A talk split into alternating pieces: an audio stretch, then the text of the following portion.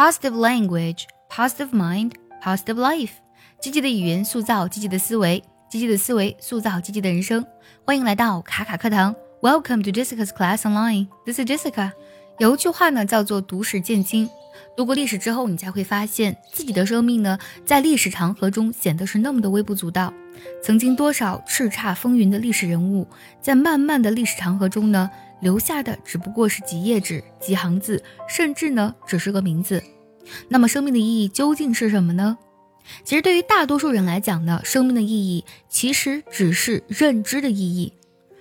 有些人的认知呢，永远定格在了某种身份或是标签上，而有些人的认知呢，则会随着时间的推移和自我的成长，不断突破原有的边界，到达新的认知层面。而这个提升的过程呢，便是探寻生命意义的过程。今天我们来分享一篇英语美文，叫做《Giving Life Meaning》，给生命以意义。接下来我们来完整听一下这篇文章。想要专项练习呢，并且和小伙伴们一起在群里打卡学习，可以加入早餐英语的会员课程。你不仅可以参加我的直播，而且呢，只要微信加“早餐英语”四个字的拼音，就可以收到我送你的一份学习大礼包，让你在英语学习的路上呢少走弯路。Giving Life Meaning。Have you thought about what you want people to say about you after you're gone? Can you hear the voice saying, he was a great man, or she really will be missed? What else do they say? One of the strangest phenomena of life is to engage in a work that will last long after death. Isn't that a lot like investing all your money so that future generations can bear interest on it? Perhaps, yet if you look deep in your own heart, you'll find something drives you to make this kind of contribution.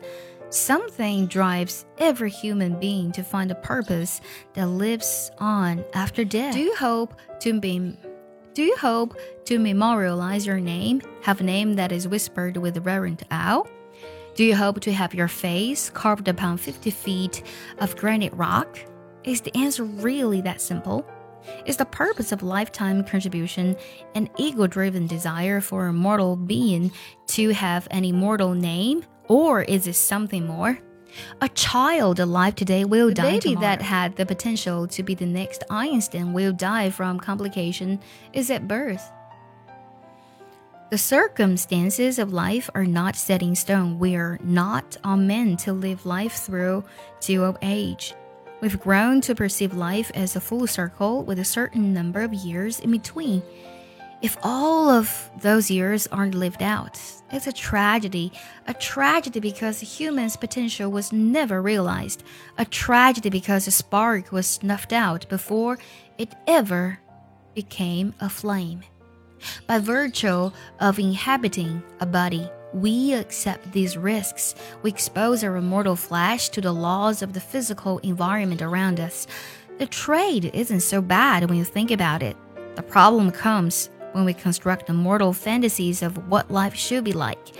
Then life doesn't conform to our fantasy. We grow upset, frustrated, or depressed. We're alive. Let us live. We have the ability to experience.